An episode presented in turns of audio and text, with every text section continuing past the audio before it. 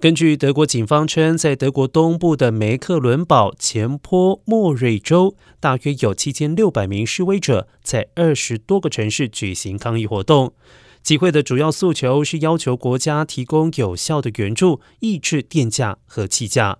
为何德国东部民众的情绪越来越激昂？原因是电力和汽油价格都比德国西部高，但是收入却比西部少，这让他们觉得非常不公平。